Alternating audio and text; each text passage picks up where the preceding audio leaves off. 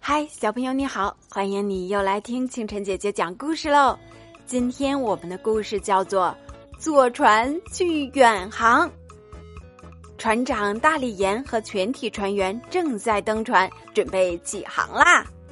轮船会把旅客送到大海的另一边，去拜访那里的朋友。船员把食物和其他旅行时要用的东西都装上船，准备好了。旅客们开始兴高采烈的登船啦！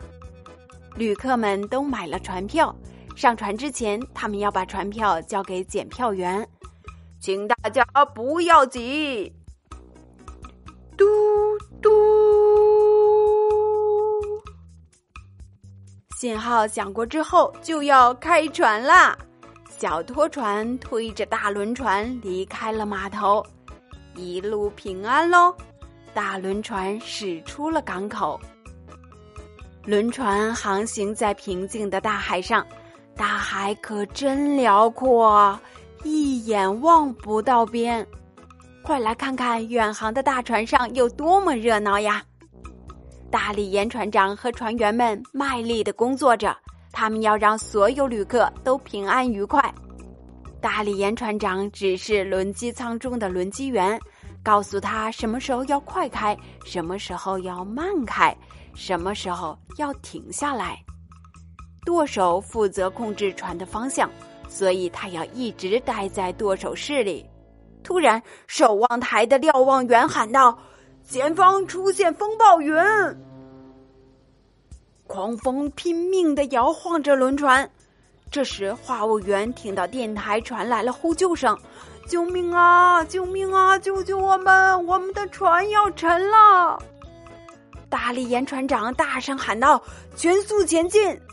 天哪，大海就像发怒了一样！快快放下救生艇！渔船就要沉了，船员火粒子和飞毛腿划着救生艇前去救援。渔船沉了，不过渔夫们都得救了。